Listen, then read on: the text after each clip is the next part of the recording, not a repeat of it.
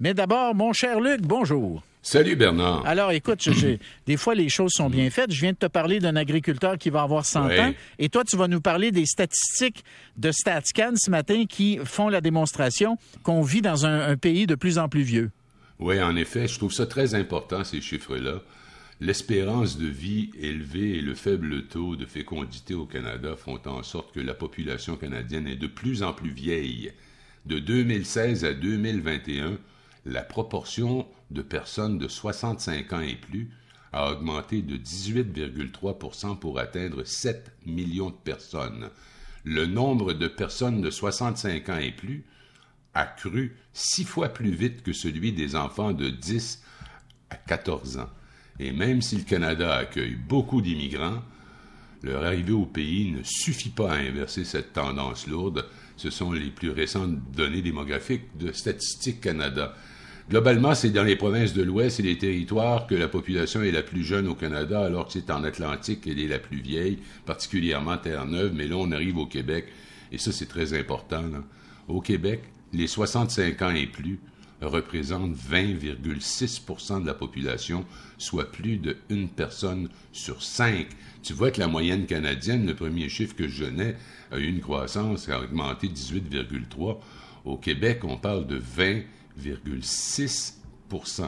alors, c'est. Euh, tu parles de la croissance des... personnes de 65 ans et plus. Là. Voilà. Oui, c'est voilà. ça. Alors, alors, alors, tu te souviens comme moi, probablement, de ce texte qui avait été publié avec la signature de Lucien Bouchard et de nombreux autres, mm, mm. qui s'appelait Le Manifeste des Lucides?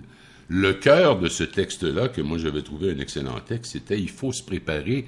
La pyramide démographique, démographique s'inverse. Oui, oui, oui. En, d'autres mots, il y a de moins en moins de jeunes pour payer les pensions des plus vieux. Ça, on veut résumer ça ainsi, là. Et le taux de fécondité, on fait pas beaucoup d'enfants au Québec. On est une des sociétés les plus vieillissantes. Alors c'est quand même, euh, quand même une matière à réflexion. et évidemment, toute la question immigration, identité, mhm. tout ça se retrouve dans ça. Et, il va falloir qu'on, comment dire, qu'on gère toutes ces choses-là avec délicatesse et avec, je sais pas comment dire, mais c'est plus explosif qu'on pense. Quand on n'aura plus assez de jeunes pour payer les pensions des plus vieux, qu'est-ce qu'on va faire exactement? Il n'y a qu'une solution parce que la croissance de la population mondiale se poursuit. On va bientôt être 10 milliards. Et ça va être de plus en plus difficile de dire tu rentres pas dans mon pays parce que c'est pas le tien. Parce qu'à un moment donné, ça va pousser de partout. Et puis nous, en plus, il va falloir se rendre à l'évidence. Notre pénurie de main-d'œuvre, c'est grave. C'est très, très grave. Ça fait qu'une société comme, comme le Québec, qui veut demeurer une société riche, une société avancée, euh, doit trouver un moyen de combler cela parce que c'est trop, c'est trop difficile. C'est qu'on peut pas continuer. On a, je sais plus combien de jeunes euh, entreprises ou d'entreprises tout court qui abandonnent des projets d'exportation parce qu'ils sont pas capables de trouver la main d'œuvre. Exact. Alors, ça va devenir, je sais pas comment le gouvernement Legault va traiter ça. Ça dépend qui parle, puis à mm. quel moment, puis ainsi de suite. Mm. Monsieur Boulet semble plutôt ouvert à l'idée. Mm. Euh, Monsieur euh, Jolin Barrette pas mal moins. Le premier ministre, il se promène d'un à l'autre, mais je veux dire, on ne pourra pas éternellement laisser le Québec se rétrécir, fondre comme neige au soleil, parce que ça va tous mener nos enfants, nos petits-enfants vers un appauvrissement. Mais là, ils ont ouvert les, sérieux. Ils ont ouvert les vannes des employés euh, temporaires, des travailleurs temporaires. Là. Alors, euh, on va espérer maintenant que les, euh, les procédures administratives vont, vont, se, vont se régler rapidement. Parce que, écoute, honnêtement... Il y a un problème, il y a un problème administratif. c'est bon de, de, le souligner, Bernard. C'est épouvantable. C'est épouvantable. Moi, je connais, là je, connais plein de, notamment des Français là, qui sont ici, là, ils ont un travail, la famille est ici et tout le reste. Ça fait des années qu'ils attendent les papiers, là, puis c'est complètement, complètement congestionné du côté de, de Immigration Canada, là. Puis Immigration Canada, ben qu'est-ce que tu veux? Et dans des secteurs vitaux, dans ben des secteurs vitaux pour ben nous, c'est ça que je comprends pas de ce niaisage administratif. Oui, mais moi je pense qu'ils sont complètement débordés. Mais enfin, il va falloir, Ils sont complètement débordés. puis c'est un, ministère qui, ministère qui qui qui euh, qui est pas informatisé ou en tout cas pas assez. Puis là, il faut qu'ils gèrent. Euh, c'est un ministère. Ouais. Les Afghanistan, les les, les, C'est un ministère à la mitaine, tu sais. Ouais, les gens d'Afghanistan qu'on devait faire venir, là, les Ukrainiens qu'on veut faire venir. À travers ça, on a besoin de de, de travailleurs puis de travailleuses. et puis ils fournissent pas. Écoute, Luc, écoute ça. J'ai un, un, un auditeur ou une auditrice qui m'écrit. Il cherche des agents de train à Port-Cartier à 175 000 par année et il n'en trouve pas.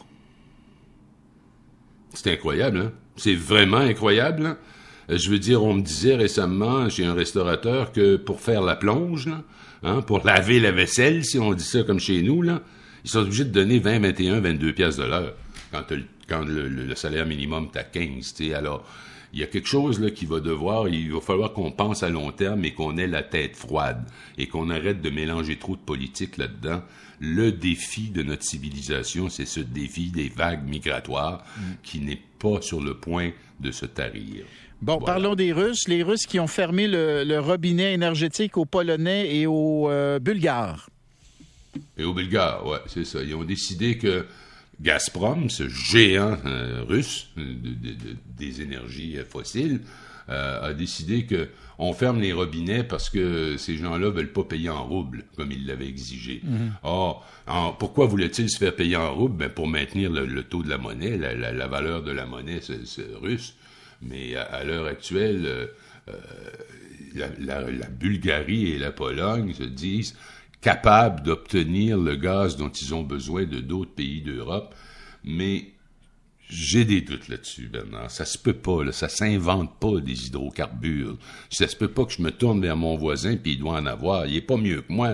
On vit tous dans la même réalité, euh, comment dire, euh, euh, géographique. C'est incontournable. Alors là, c'est vraiment le début du chantage. Là. Euh, à l'Union européenne, on dit qu'ils essaient de diviser nos membres et petit et patata. Et c'est vrai, c'est vrai. Et, euh, et en plus, les contrats que détiennent ces deux pays-là avec Gazprom sont des contrats qui stipulent qu'ils doivent payer en euros ou en dollars. Donc, tu dirais, ben, on va aller devant une cour de justice. Je te dis qu'en guerre, une cour de justice, on en parle, on en parle, mais ça arrive pas souvent, n'est-ce pas? Oui, en effet, en effet. Alors, voilà. C'est un instrument de chantage, c'est clair que le Kremlin joue avec ça. Mais là, Luc, honnêtement. Et les autres au Canada, bon, on a donné. Il n'y a pas personne qui. Là, il y a un petit délai, là, vous l'aurez compris. Là, euh, j'allais dire, Luc, il n'y a, pas personne qui, euh, qui est surpris là, de voir les Russes utiliser cette, euh, comment dire, cette, ce rapport de force, là, cet outil, cet instrument de. Appelons ça du chantage. Je veux dire, on est dans une guerre. On est dans, on est dans une guerre. Alors, les Russes utilisent les munitions qu'ils ont et une des munitions qu'ils ont, c'est leur gaz. Donc, honnêtement, tu as le droit d'être déçu, mais tu n'as pas le droit d'être surpris, là. Non, on n'est pas surpris, sauf que vont-ils aller plus loin? Parce que s'ils coupent le gaz à l'Allemagne par l'Italie, qui eux autres sont vraiment carrément dépendants, surtout pour le chauffage et les, maisons, euh, ça va être beaucoup plus grave. Pologne, euh, Bulgarie, ça va faire mal, mais quand tu touches à l'Allemagne, et on sait depuis le début que le chancelier allemand, depuis le début de la guerre, est moins agressif dans ses propos que les autres membres de l'OTAN. Euh, parce qu'il veut protéger ses arrières. S'il fallait qu'on se réveille avec 50% de moins d'approvisionnement en gaz naturel à l'hiver ou à l'automne, mettons 2022, 2023, l'hiver, automne, hiver, euh, ça serait extrêmement grave. J'espère que ça se produira jamais, parce que là, on se retrouverait dans une crise, mais une énorme crise. Oublie pas que l'Allemagne, au milieu de l'Europe, c'est plus de 90 millions d'habitants c'est de loin le pays le plus important de l'Europe, euh, de l'Union européenne. Oui. Et nous, au Canada, on a continué d'ajouter des, des, euh, des, sanctions. Alors, on a ajouté 200 personnes qui étaient des, loyaux, euh, des gens loyaux au président Vladimir Poutine. Euh, et Affaires mondiales a, indiqué que les nouvelles mesures visent 11 hauts fonctionnaires et 192 autres membres des conseils populaires des républiques autoproclamées de Luhansk et Donetsk. Euh, les sanctions canadiennes se concentrent sur la nouvelle tentative russe d'annexer les zones du Donbass. Alors, c'est simplement, c'est pas une immense nouvelle, c'est simplement que le Canada continue petit à petit d'en ajouter, d'en ajouter, d'en ajouter. Voilà.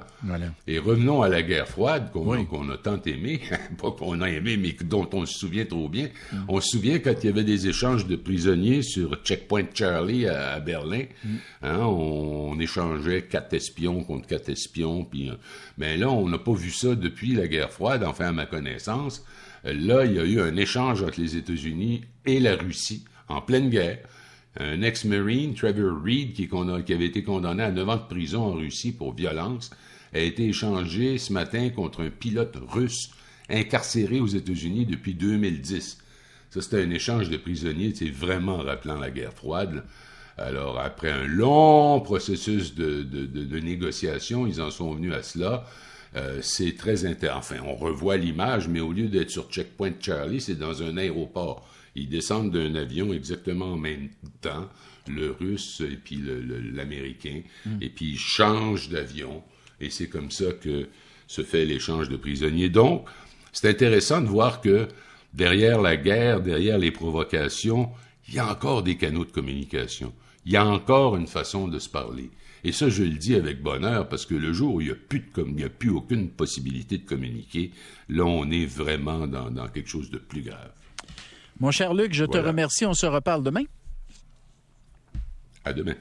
OK, on s'en va à la pause au retour. Donc, euh, on va parler un petit peu euh, finance. Euh, bon, l'argent, qu'est-ce que tu veux? L'argent, ça nous touche tous. Et puis là, je suis, euh, en train de regarder pendant que je vous parle, euh, j'essaie d'aller voir un petit peu ce qui se passe sur les marchés boursiers parce que honnêtement, nos, placements puis nos, régimes de retraite ont mangé à claque depuis, ben, depuis plusieurs semaines, sinon plusieurs mois. Je veux dire, depuis le début 2022, moi, dire, les, rendements sont très négatifs. Alors, je regarde actuellement le DOR qui monte, qui, est en territoire positif, un petit peu moins que 1 de, de croissance. Le Nasdaq aussi, un petit peu moins que 1 euh, Le S&P est à 1% Donc, euh, les, marchés boursiers euh, qui prennent un petit peu de mieux. Mais qu'est-ce que tu veux? Il y a beaucoup d'inquiétudes présentement hein, dans l'économie mondiale avec la guerre en Ukraine, avec les problèmes en Chine, problèmes d'approvisionnement, puis il y a la COVID qui fait des ravages là-bas, et puis il y a l'inflation. Alors, on sent beaucoup de nervosité, beaucoup d'incertitude, et ça affecte, veut, veut pas, nos placements, ça affecte les marchés les marchés boursiers. Et puis l'argent, ben qu'est-ce que tu veux? Faut apprendre à bien le gérer.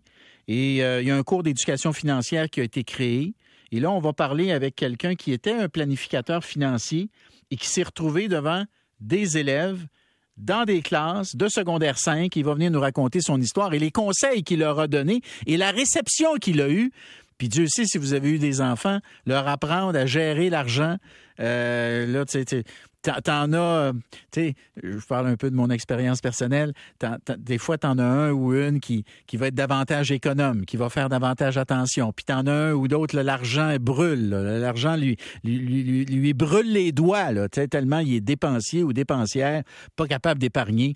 Alors, euh, ce rapport à l'argent pour nos jeunes avec quelqu'un qui a géré l'argent dans un instant.